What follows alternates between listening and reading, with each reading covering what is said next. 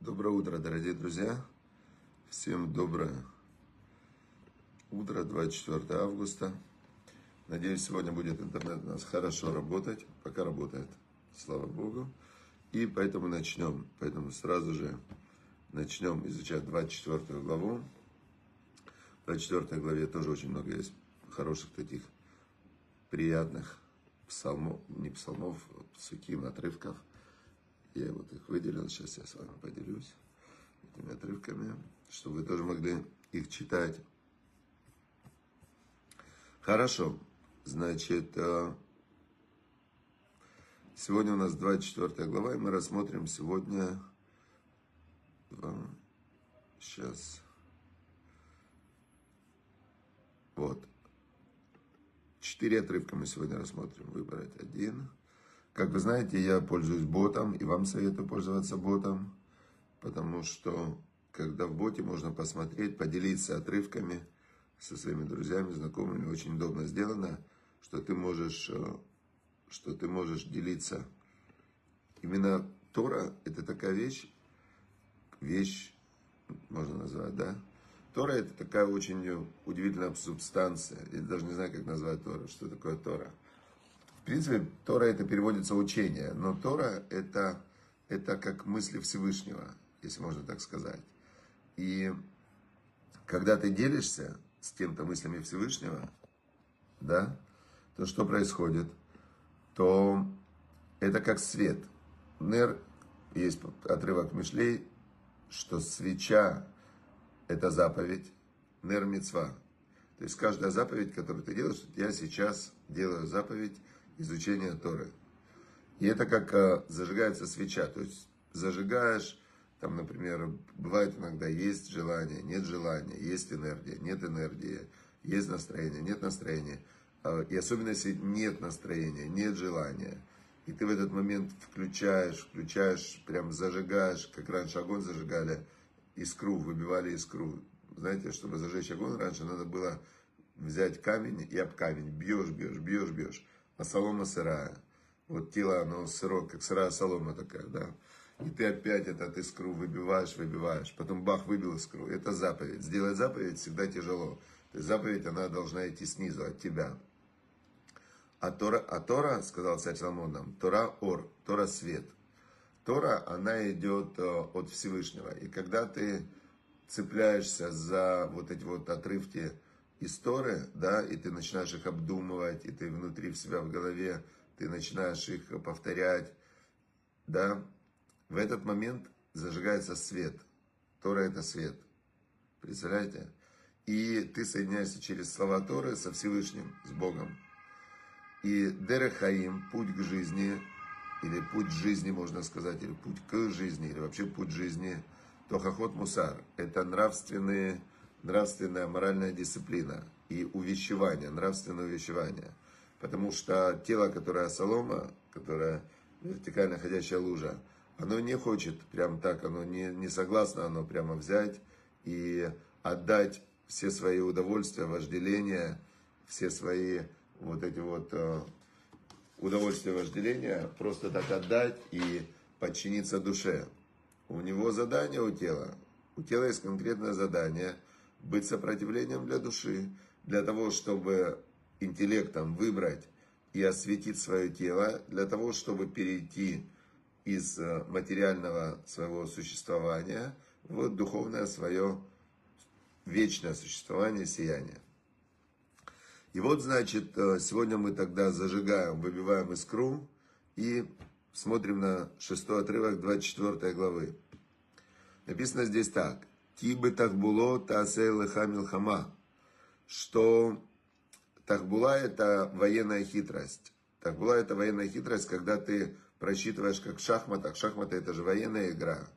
И когда ты в шахматы просчитываешь комбинации, или в шашки даже, тоже военная игра, просчитываешь, э, вот я сделаю так, он сделает так, я сделаю тогда я сделаю так, а он сделает так, но если он сделает не так, я сделаю вот так и вот так, это называется тахбулот. Так написано, вот этими тахбулот, военными хитростями, таселеха милхама, будешь вести себе войну. Вот это интересно, почему лыха. Не просто войну, а именно себе войну. Учуа беровьюец. И спасение, когда много советников. Значит, здесь э, речь идет о войне, о войне с внутренним злом, со злым началом. И вот человек, он э, обычно наедине с собой. Большую часть времени мы находимся наедине с собой в своих внутренних разговорах и в своих внутренних каких-то мыслях, которые приходят. То есть, вот если вы понаблюдаете за своим мышлением, вы вдруг обнаружите, что мысли приходят, они не, вы не можете их остановить. Вы можете попытаться, если вы в хорошем состоянии, их перенаправить, или с помощью каких-то вопросов э, как бы задать им направление, или с помощью какого-то желания, которое возникло, или вы себе его вспомнили, да, вы можете направить ход мысли, но мыслями человек не управляет. И вот он внутри постоянно находится в диалоге, у него внутри вот эти вот свои мысли. И э, эти мысли управляются коахадимьон, это силой воображения и в основном потребностями тела. И что получается? Плюс есть еще эмоциональные разные штуки, такие как зависть, как гордость, как, э, значит, э, месть. Очень, очень часто так сильно влияет на мышление. То есть, чем более негативные эмоции, тем они сильнее влияют на мышление. И очень часто человек прям погружается в какие-то негативные истории. Или там, например, он выпил алкоголя, например, какого-нибудь, и он погружается в какие-то вожделения, да, ему дальше куда-то надо ехать, бежать, куда-то ему, кто-то ему нужен, компания ему теперь вдруг нужна. То есть у человека внутренний мир, он это управляется злым началом, животным злым началом.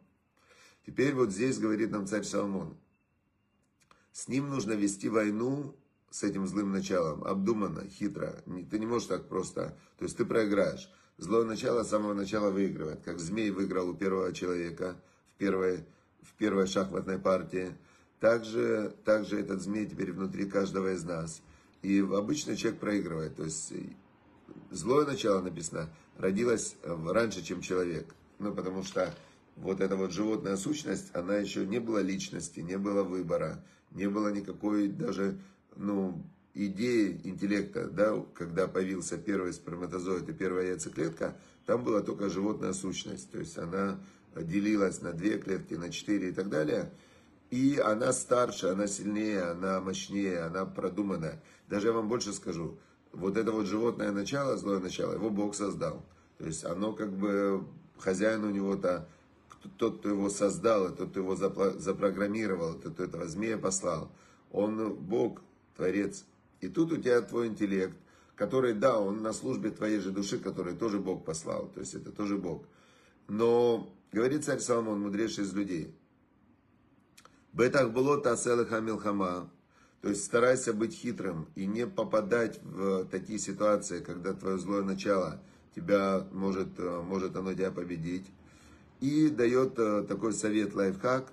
Вычуа спасение, быровьюец, когда есть много советников. Поэтому Тора нам говорит, Аселах Арав, сделай себе рава и приобрети себе друга. И Аведан коля адам лекавсхуд, и суди каждого человека с хорошей стороны.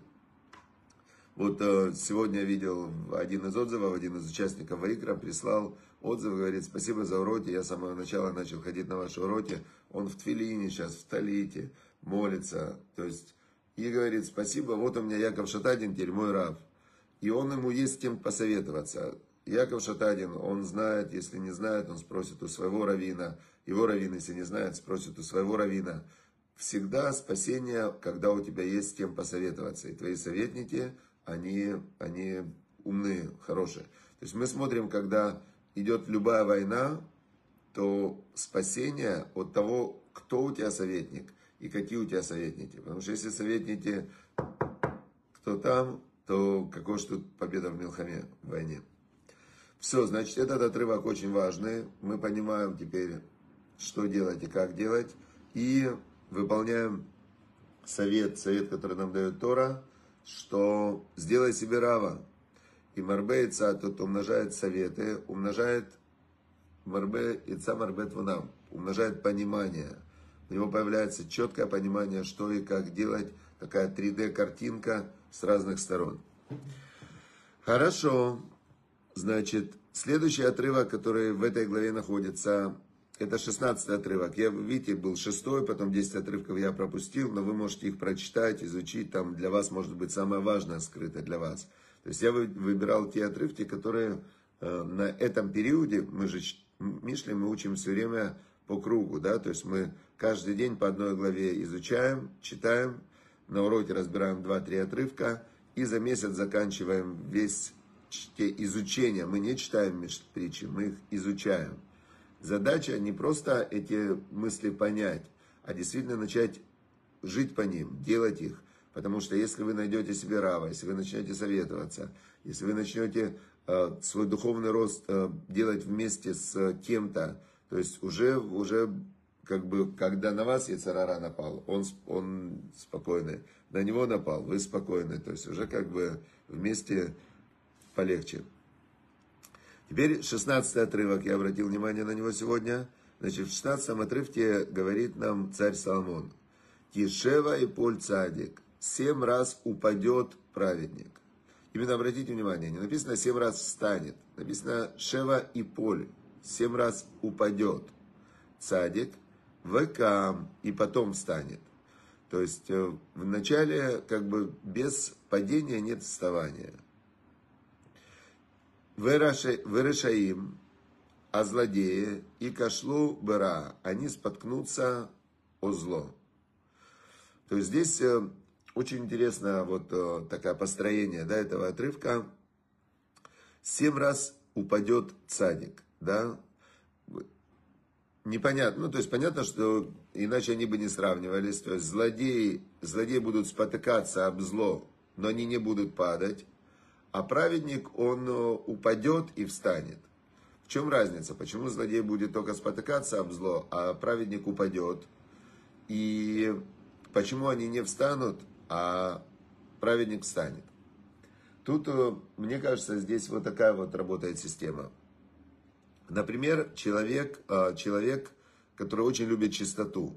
Вот прям есть люди такие, они очень-очень любят чистоту. И он на себя там вылил чуть-чуть кофе. Ну, капнул кофе, капелька. Для него это серьезная проблема. Реально у него серьезная проблема. Он, э, он расстраивается за этот кофе. Он берет, э, начинает стирать, начинает э, менять одежду, чтобы быть чистым. Для него чистота это очень важно. И второй человек, он не так любит чистоту. Он и так уже был в... У него такая одежда была порванная чуть-чуть, грязноватая. И он вылил на нее еще капельку кофе. Оба вылили кофе, оба споткнулись, да, то есть они сделали на себя чуть-чуть больше грязи, чем было до этого. Только для праведника это серьезная проблема, падение, и он начинает с, этой грязью работать, и он ее очищает, и он опять в чистом. А злодей, если он уже по сути грязный, то он споткнулся, там для него это капелька кофе, ну споткнулся, ну еще чуть-чуть грязи, ну, а и они поэтому даже не воспринимают это как падение, для них это норма. То есть, э, как написано в Талмуде, сказано, что человек один раз грешит, для него это страшно. Второй раз он это уже думает, что это ну, не так это страшно. Третий раз это для него становится нормой. Третий раз для него уже стало это нормой. Это для него перестало быть, э, быть проблемой и нарушением. Поэтому семь раз Шева упадет праведник и встанет – а злодеи споткнутся во зле. То есть они будут спотыкаться в этом зле, но так особо на него не обращать внимания. Понятно, да? Теперь праведник, поэтому не надо... А, то есть, если ты уже упал, скажи себе, да, я упал, бывает, и встань. Но самое плохое, когда ты говоришь, я не упал, я не упал, это, это я споткнулся. И в этот момент ты уже начинаешь преуменьшать проблему ситуации, вот этой, в которую ты зашел, да, и тебе сложнее будет встать. У тебя нет позывной силы вот это, нет мотивации, нет пружины. Хорошо. Но и второе еще что, что я слышал, что именно за счет вот этих вот вставаний э, праведник становится праведником. То есть у него вырабатывается вот эта сила, э, сила преодоления вот этих вот ям, духовных спадов, каких-то ситуаций сложных и так далее. То есть именно за счет того, что он встает, у него, значит, идет, у него начинает идти. Именно то, что он становится праведником. Теперь, и вот тут идет интересно, а, значит, 17 а, отрывок, 18 отрывок. Они говорят тоже про падение, но они говорят с, немного с другого ракурса. Очень интересно. Значит, а, я вам расскажу вначале историю, как раз в этот шаббат я учил эту историю, и будет она вам, может быть, полезна. Был такой мудрец Рова, э, был такой мудрец Рова, да, в Вавилоне. Один из великих, величайших раввинов, в Талмуде он тысячу раз упоминается, он все время в Талмуде один из таких ключевых мудрецов. И вот Рова написано, что когда он заболевал, первый день он никому не говорил, чтобы не испортить свой мозаль, свою судьбу. Значит, когда человек заболевает, он чувствует себя приболевшим. Он еще не заболел, он приболел. Он плохо себя чувствует просто. Рова говорил, что, и Талмуд говорит, что в первый день не надо сообщать. Никому нельзя сообщать. Почему? Потому что люди могут э, своими, своими мыслями, они очень влияют, мы влияем все друг на друга. И если человек другой будет думать, что он болен, он болен, то он болен. То есть это может, наоборот даже, он еще не был болен, он был просто плохо себя чувствовал но мысли людей могут ухудшить его судьбу. Поэтому нужно самому, самостоятельно, если ты плохо себя чувствуешь, молиться, спросить Всевышнего, давать сдаку, делать заповеди, то есть стараться каким-то образом делать шуву, раскаиваться, стараться каким-то образом вырулить из этого состояния, но первый день написано, не надо говорить. На второй день Рова говорил своему слуге, который, ну, Шамаш это тот его помощник, помощник. Он ему говорил, иди объяви, что Рова заболел. Скажи всем, что Рова заболел. А, тот выходил и объявлял, Рова заболел. И когда его спрашивали, а в чем смысл тогда, если первый день нельзя было, а почему во второй день надо объявлять? Он говорит, это в Талмуде написано в трактате Брахот, 56 лист. Рова говорил так, значит, э, те, кто меня любят, Оавим, да, люди, которые меня любят, они будут молиться и просить за меня рахами милосердия на небе. Любящие меня будут просить за меня милосердия на небе. Это мне очень сильно поможет выздороветь. Ненавидящие меня, те, кто меня суним, есть такие люди, которые даже Рову, великого мудреца, ненавидели. Они будут радоваться, они будут радоваться и тоже мне помогут выздороветь. И приводил он этот отрывок, 24 глава, 17 отрывок, который мы сейчас как раз будем разбирать. Бинполь айвеха альтисмах. Когда упадет твой враг, не радуйся. Убити, у, уби кашло аль беха. И когда он споткнется, пусть не ликует твое сердце. 28 отрывок. Да, 18 отрывок до 4 главы. Пен ире Ашем верабейнав. Может быть, тут не написано точно, может быть, увидит Бог, и будет это плохо в его глазах. Вейшив меалав апо, и он уберет с него свой гнев. Теперь Рова, он привел этот отрывок из Мишлея. Он говорит, есть такой закон в духовности, в духовном мире, что если кто-то упал, упал, споткнулся, то есть заболел, попал под раздачу, называется. Попал под раздачу, на него сейчас идет небесный суд, Дин. То есть идет э, как бы, есть два, два процесса в мироздании. Первый процесс это суд. То есть за каждое действие Бог приводит на суд, за каждую мысль приводит на суд. Суд это справедливое воздаяние мера за меру. То есть если бы мир существовал по суду, он не мог бы существовать, потому что по справедливости у человека, у мира нет, нет, э, как сказать, то есть то, как мы себя ведем, как ведут себя люди. Если бы Всевышний вел с нами так же, как мы себя ведем по отношению к другим и к себе, то должно было быть стерто человечество. То есть то отношение, как мы относимся к друг другу, там, к родителям, к ну вообще, то есть то, как люди ругаются, воюют, ненавидят друг друга, завидуют там и так далее. То есть если бы все это сразу же моментально возвращалось на человека, то людей бы не было, потому что э, есть э, известно тоже, по-моему, это в Экклезиасте, в Экклезиасте, в Каэлите, там так сказал царь Самон, когда тебя проклинает твой раб, не обращай внимания, не смотри. Сам ты в гневе сколько раз проклинал даже близних, близ, близких своих.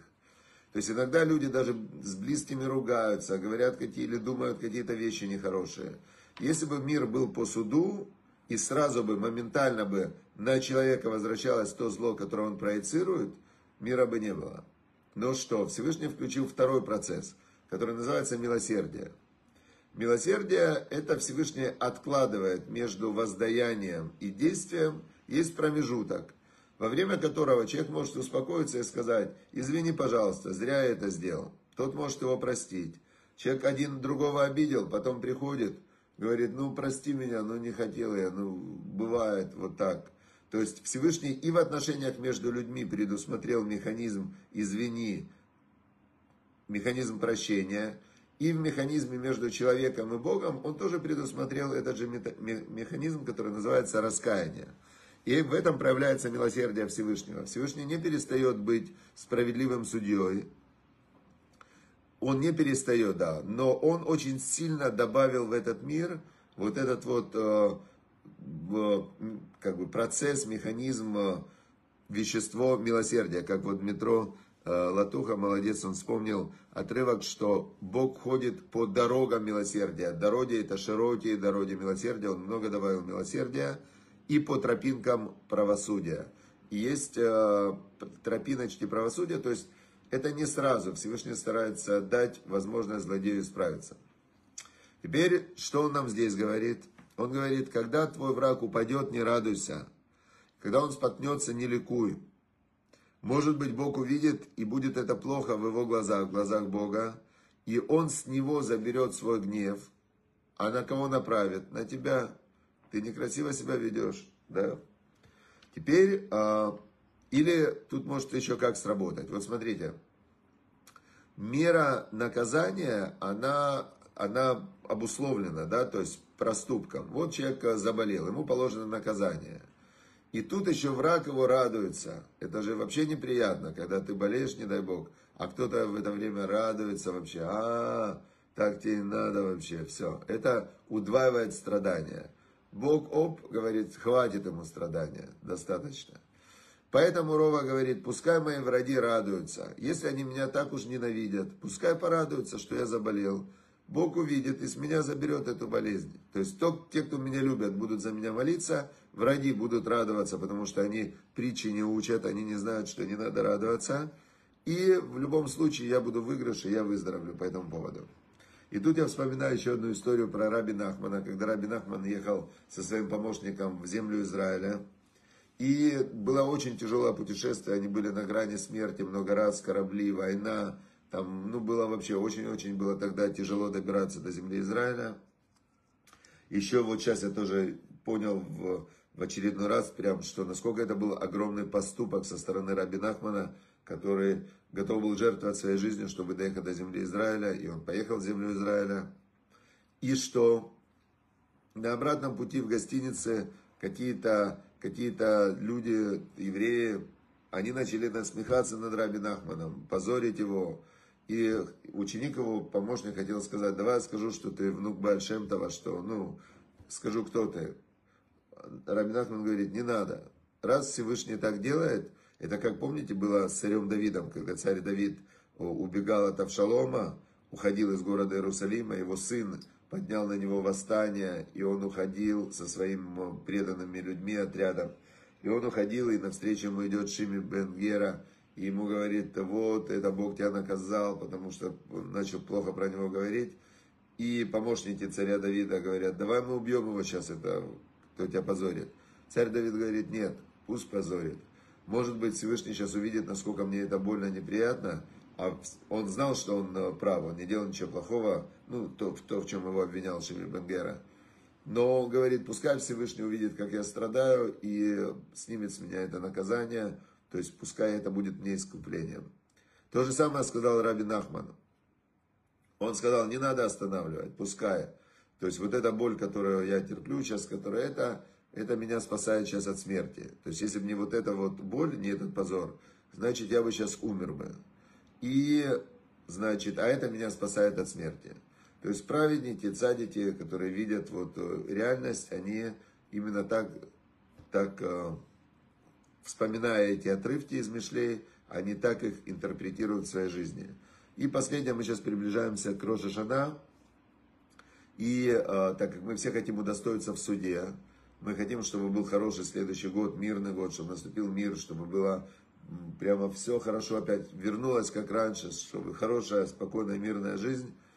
В, есть э, такой совет Торы, что Мавир Аль-Медатав, тот, кто переступает через свои качества, тот, кто не обижается, тот, кто прощает, тот, кто не гневается, тот, кто не раздражается и так далее. То есть тот, кто умеет перейти через свои качества гордости и, и ну, внутренней вот этой вот вспыльчивости, злобы. А Маавир Аль-Медатав, ему переходят, также ему переступают ровно мера за мера все его грехи. Ему прощают все-все-все грехи. Поэтому, если вы умеете простить тех, кто обидели вас, не злиться, отпустить, забыть, э, попрощаться – то вот прямо отпустить искренне, то точно так же Всевышний поступит с вами. Все, удачи, успе, успехов, то есть отметьте для себя какие-то уроки, которые вы для себя, инсайты, которые вы для себя вынесли, и всем всего хорошего, удачи, успехов, чтобы Всевышний дал вам благословение во всех хороших делах, и чтобы был мир в душе, мир в семье, и мир наступил в заслугу, что мы умеем перейти к миру внутри, наступил мир снаружи. Все, всем удачи, успехов. До завтра.